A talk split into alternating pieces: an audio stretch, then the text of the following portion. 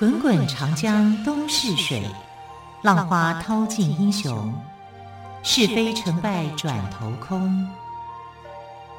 古今多少事，都付笑谈中。陪你说历史，汪培制作主持。欢迎朋友们收听今天的《陪你说历史》节目，我是汪培。好，在今天的节目当中，我们同样要说非常多精彩的历史故事。昨天呢，汪培有跟大家说，我们今天要来聊一聊明朝宫廷上的三个奇怪的案件。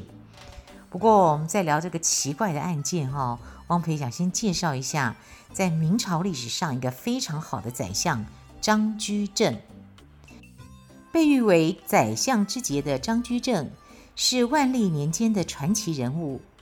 他荣登内阁首辅之位后，以智慧跟魄力整治朝纲，推行一条鞭法，使奄奄一息的明王朝重新获得生机。万历年间也因此成为明王朝最富庶的时期。张居正原名白圭，白是白色的白，龟就是龟玉的龟哦，就两个土，上面一个土，下面一个土。小的时候呢，就被称为江陵神童。两岁的时候已经能够识字，五岁上学，十岁就通晓六经，十二岁就中了秀才，真的是太厉害了。好，张白圭呢，向来刻苦用功，勤奋学习，十二岁就参加了荆州府的考试。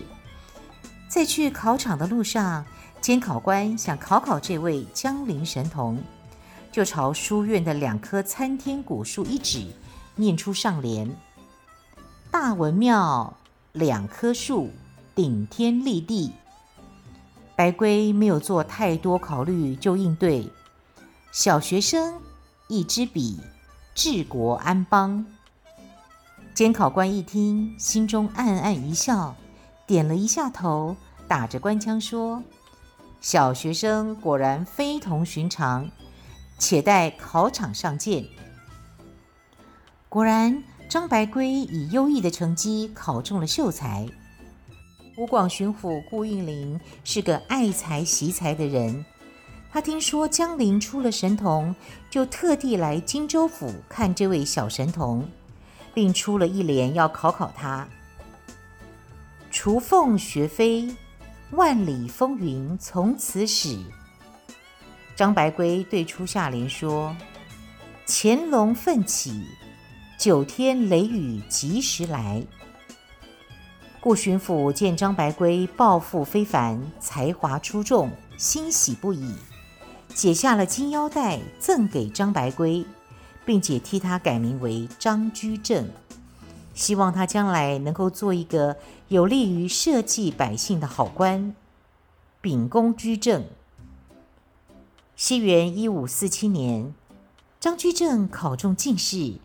能力非凡的张居正得到了明穆宗朱载后的信任。西元一五七二年，穆宗去世，留下了遗诏，命张居正等三位大臣辅政。太子朱翊钧即位，他就是明神宗。明神宗即位后不久，张居正成了内阁首辅。他遵照穆宗的嘱托。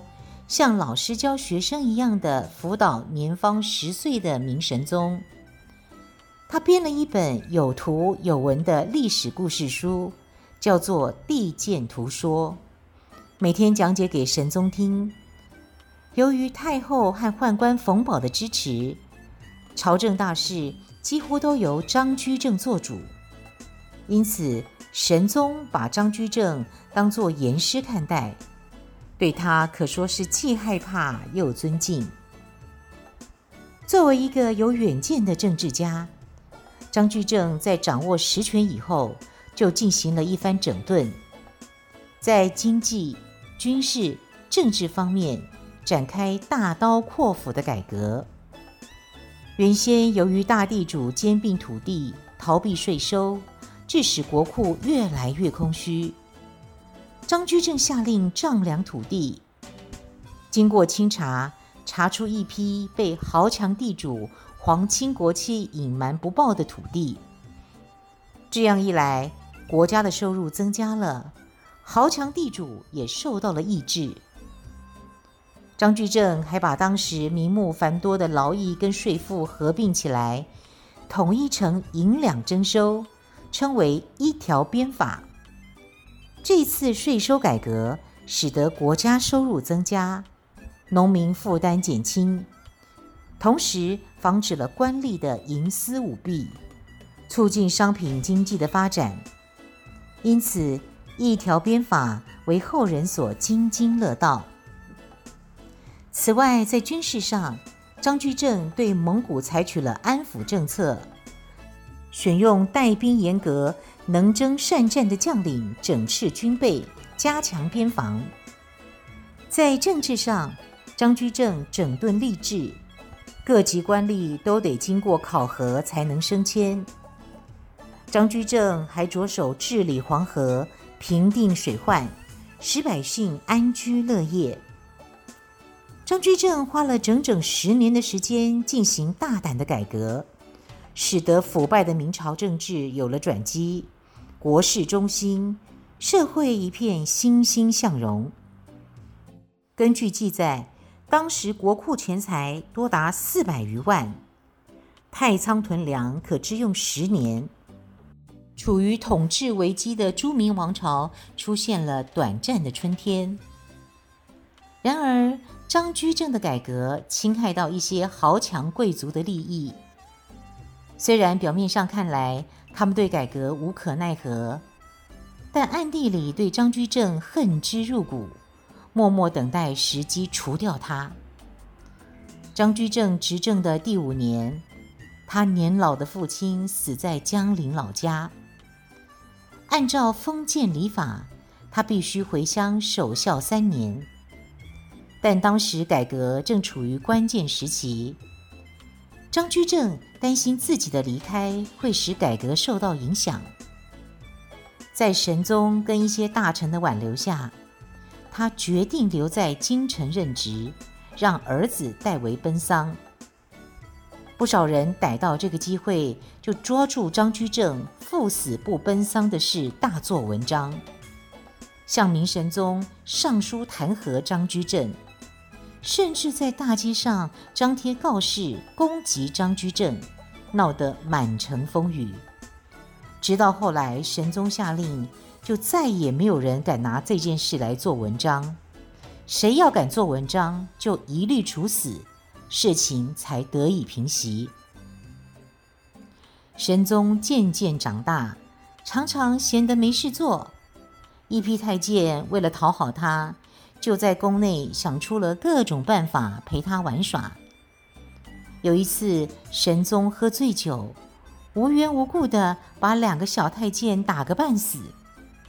太后知道这件事后，就把神宗找来，狠狠地教训一顿。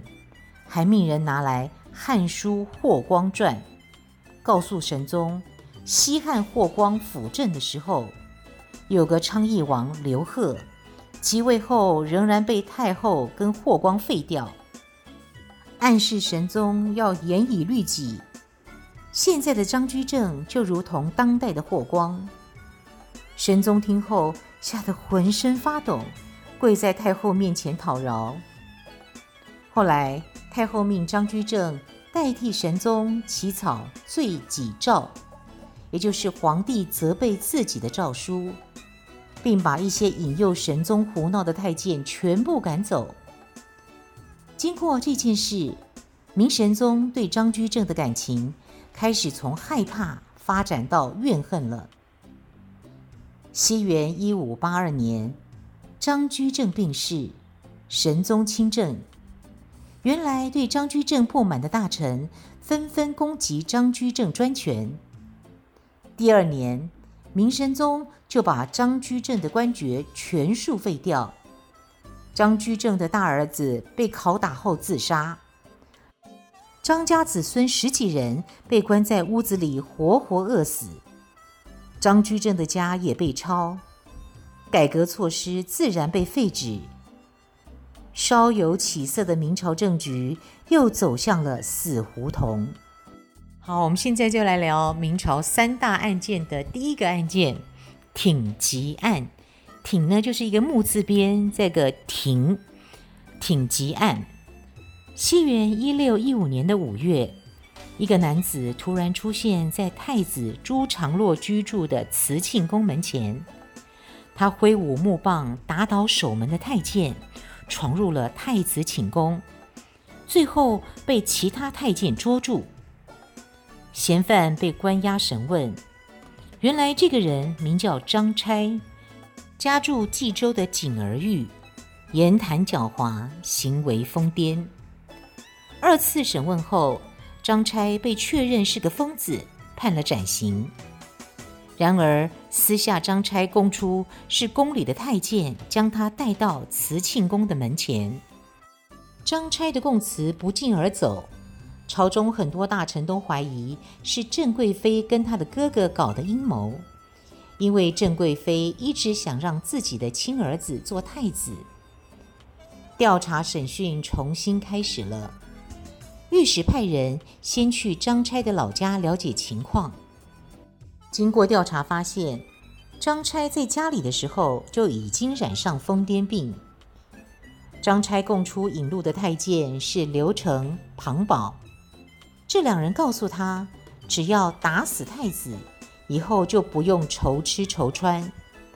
而刘成、庞宝都是郑贵妃的人，如此追查下去，一定会牵扯到郑贵妃。当时的神宗朱翊钧已经二十五年没有上朝了，事情到了这个地步，他不出面是无法收拾的。何况郑贵妃又是他最宠爱的人。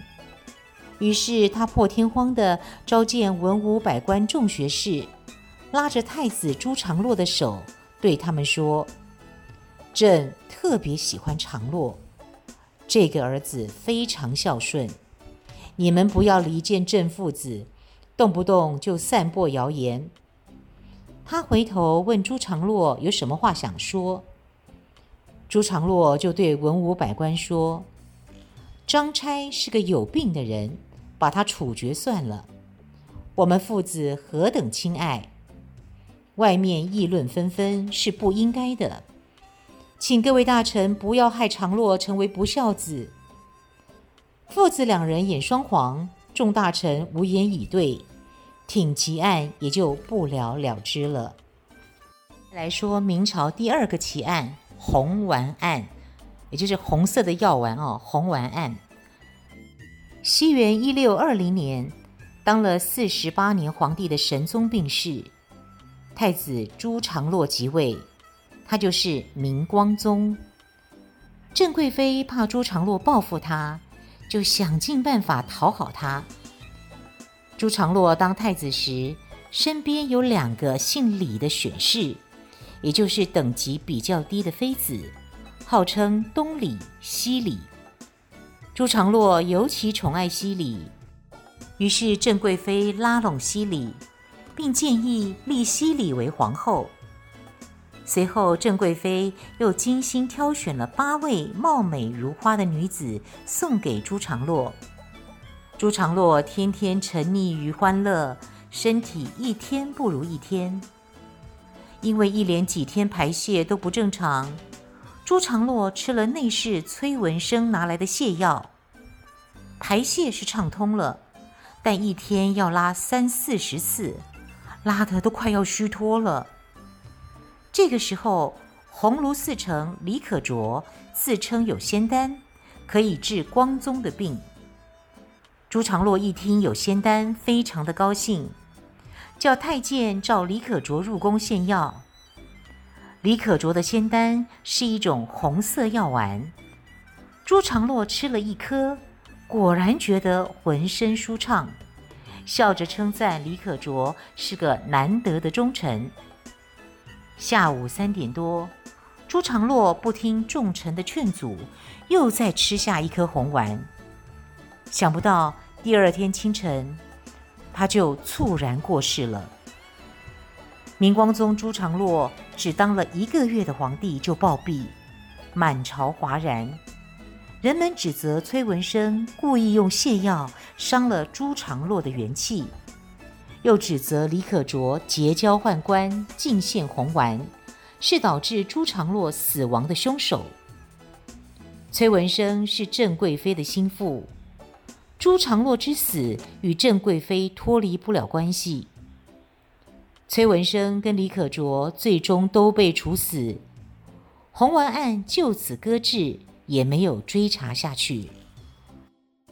再来讲明朝的第三个案子——移宫案。移就是迁移的移，宫就是宫廷的宫哦。移宫案，西元一六二零年，神宗、光宗两帝相继过世，新帝熹宗即位。这位皇帝很有意思，虽然处理国家大事糊里糊涂的。却有一手漂亮的木工技术。熹宗名叫朱由校，由就是鱿鱼的由，由来的由，校呢就是学校的校。由于父亲光宗朱常洛得不到祖父神宗的宠爱，所以朱由校小的时候也是备受冷落。神宗直到临终前才留下遗嘱，册立朱由校为皇太孙。朱由校的生母王才人虽然地位在西里及东里之上，但是因为朱常洛宠幸他们，王才人备受李氏欺凌，最终抱憾而死。朱由校因为生母过世得早，小时候常常受到李氏的虐待，养成了胆小柔弱的个性。光宗朱常洛病危时，住在乾清宫。乾清宫是内廷的正宫，只有皇帝皇后能够居住。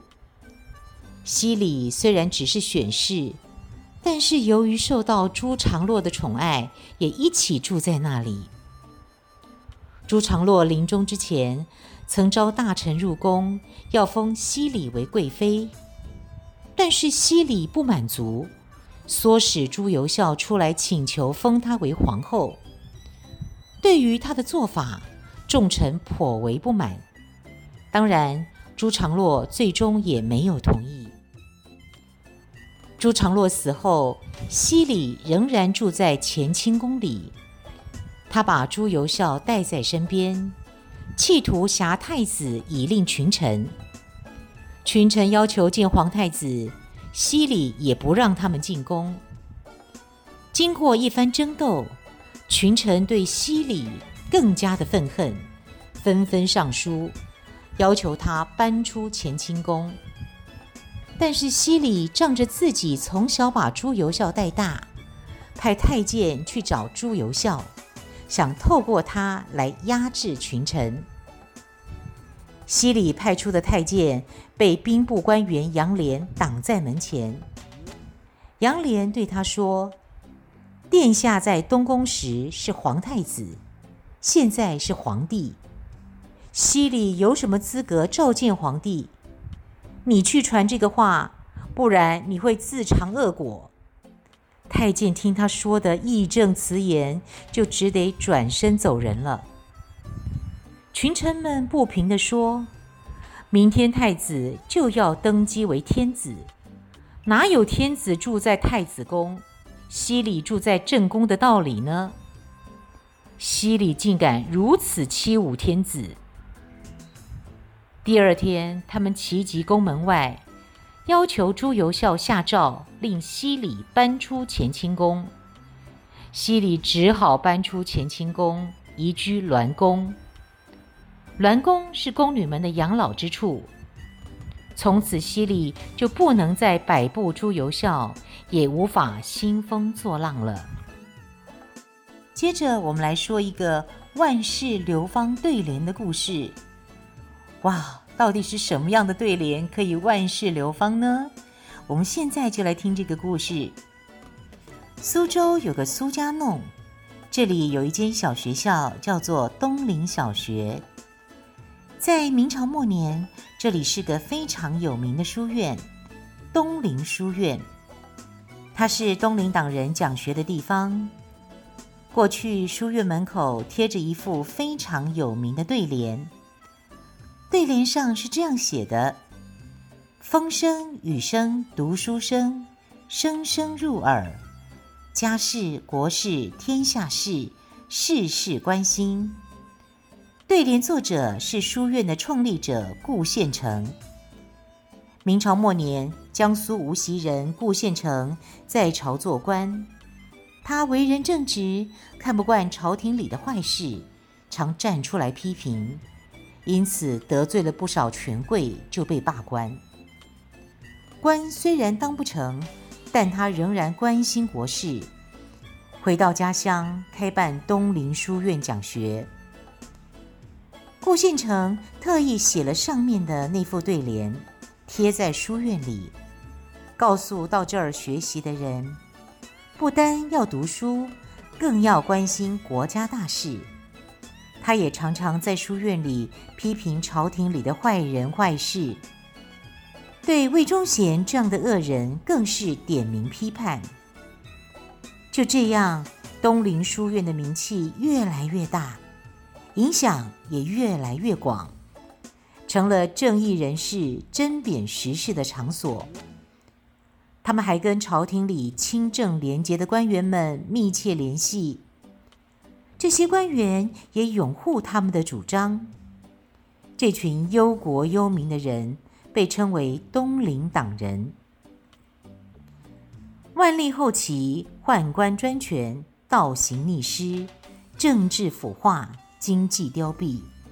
针对这些情形，东林党人勇敢地提出了广开言路、实行改良、减轻徭役赋税、发展东南地区的经济等主张，并且得到了社会上的广泛支持，但是却遭到宦官等各种腐败势力的强烈反对。魏忠贤对东林党人怀恨在心，就找了个借口向东林党下手。结果，东林书院被拆，领袖高攀龙、杨涟、左光斗等人也一一遇害。魏忠贤还指使党羽仿照《水浒传》的方式，将著名的东林党人加上一百零八将的封号，编造《东林点将录》，企图将他们一网打尽。然而，正义之声是压制不住的。东林书院里的那副对联到处流传，东林党人一身正气，不顾个人安危，勇于抗争的大无畏精神，受到人们的敬佩。明熹宗刚即位时，一些支持东林党的大臣得势，其中要数杨涟跟左光斗最为有名。左光斗跟杨涟一心想要整顿朝政。但是明熹宗宠幸宦官魏忠贤，让他掌握特务机构东厂。魏忠贤凭着特权干尽了坏事，杨涟对他的胡作非为气愤难过，向圣上递交了一份奏章，揭发魏忠贤的数十条罪状。左光斗极力支持他，杨连的举动触怒了魏忠贤。魏忠贤攻击杨连、左光斗是东林党人，罗织罪名，严刑逼供，把他们关进大牢。左光斗的学生史可法听说恩师被折磨得快要死了，就不顾自身的安危，给了狱卒五十两的银子，苦苦哀求要见恩师最后一面。史可法的诚意感动了狱卒。当天晚上，狱卒就领着衣衫褴褛、扮成捡粪人的史可法进了监牢。史可法见到左光斗时，早已认不出他来了。他的脸被烧得一塌糊涂，左腿腐烂，露出骨头。史可法一阵心酸，抱住了恩师的腿，悲痛地抽泣着。左光斗满脸是伤，睁不开眼睛，但是他知道是史可法来了，十分愤怒。他举起手，用尽力气拨开眼皮，大骂他：“蠢材，这是什么地方？你来干什么？我已经完了，你还不顾死活的跑进来。国家已经沦落到这种地步，万一你也出事，将来要靠谁呢？史可法还是不断的抽泣。左光斗怒声说：“再不走，我就杀了你，省得奸人动手。”说着，作势用镣铐向史可法砸去。史可法不敢出声，忍着无尽的悲伤，从牢房里退了出来。过了几天，左光斗跟杨莲就被魏忠贤杀害了。史可法买通狱卒，把老师的尸体埋了。但是他每当想起牢里的情景，总是情不自禁地落泪，说：“唉，老师的心肠真是铁石铸成的啊！”好啦，很快节目的时间又到了，要跟朋友们说再见了。感谢朋友们的收听，更多精彩的历史故事，我们就明天再来听喽。我是汪培，陪你说历史节目，我们明天再会，拜拜。